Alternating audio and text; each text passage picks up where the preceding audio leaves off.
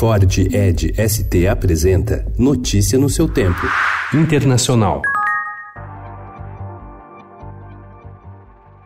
O presidente dos Estados Unidos, Donald Trump, demitiu ontem John Bolton, seu terceiro conselheiro de segurança nacional em dois anos e meio. Trump anunciou a saída dele pelo Twitter, citando divergências sobre a política americana com relação a Irã, Venezuela, Coreia do Norte, Afeganistão e Rússia.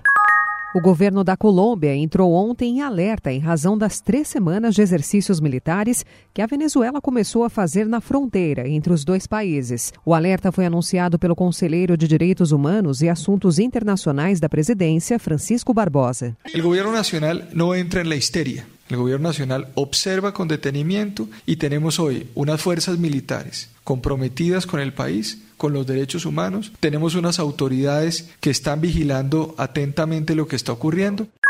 כפי שקיבעתי את אחיזתנו ברמת הגולן בהשגת ההכרה האמריקנית, כך אני מבקש לעשות o primeiro-ministro de Israel, Benjamin Netanyahu, prometeu ontem anexar uma parte estratégica da Cisjordânia ocupada se for reeleito no dia 17. Ele disse que a medida proporcionaria fronteiras permanentes e seguras pela primeira vez na história de Israel. A decisão, no entanto, reduziria qualquer possível Estado palestino ao enclave rodeado pelos israelenses. O candidato kirchnerista à presidência da Argentina, Alberto Fernandes, disse em entrevista ao canal TN que pretende tirar o país da crise econômica marcada pela inflação e escassez de reservas com medidas similares a adotadas por Nestor Kirchner, de quem foi chefe de gabinete entre 2003 e 2007. O candidato peronista também adotou um tom conciliador e prometeu se aproximar de opositores da ex-presidente Cristina Kirchner, que é vice na sua chapa. Para mim, a política é falar, dialogar ponernos de acuerdo, no es tirarnos de los pelos, no es pelearnos. Está claro que a veces defendemos cosas distintas, pero podemos defender cosas distintas de un modo civilizado, Joaquín.